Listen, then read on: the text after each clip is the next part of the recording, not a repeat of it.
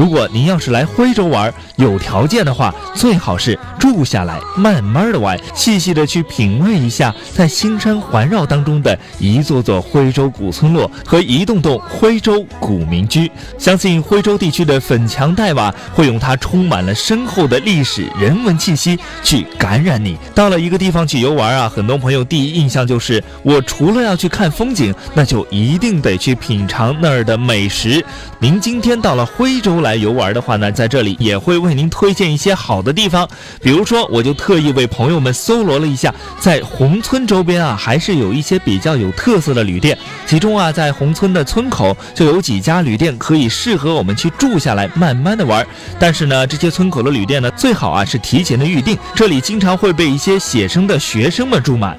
当然，如果您要说，哎呀，我没有预定怎么办呢？也没有关系，还有一处地方您一定。是要选择去住下的，那就是红村里面的唯一的一家旅馆。这家旅馆呢，也是以古民居为主的。当然，在红村当中呢，也就只有这一家是经营旅社的。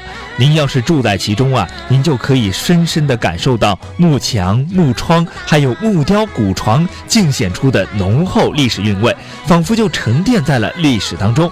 在这里，还是建议各位朋友，如果您去了红村，又可以住下来，最好是和主人同吃同住，这样才还可以感受到一种回家的亲切感。在店中呢，也是有农家乐，像古代徽州的农家菜肴，还有各种的野味儿呢，都是极具农村风味的。如果您要是选择，在宏村住下来，一日三餐加上我们的住宿费呢，价格一般是在八十元左右。当然，你也可以跟我们本地的村民商量，我们的村民啊都是相当的朴实，给您的绝对都是最实在、最优惠的价格。说完我们在宏村的住宿之后呢，我们再具体的来看一下，哎，在宏村可以吃到哪些东西？晚餐啊，在宏村品尝过野外的烧烤，在我们的居善堂当中啊，是可以提供全套的烧烤设备以及烧烤食品，您只要提前。跟我们的房东的主人说好，他就会帮您准备好了。在我们吃饱喝足之后呢，可以再去体验一下徽州所特有的民俗活动，那就是徽州本地的黄梅戏表演。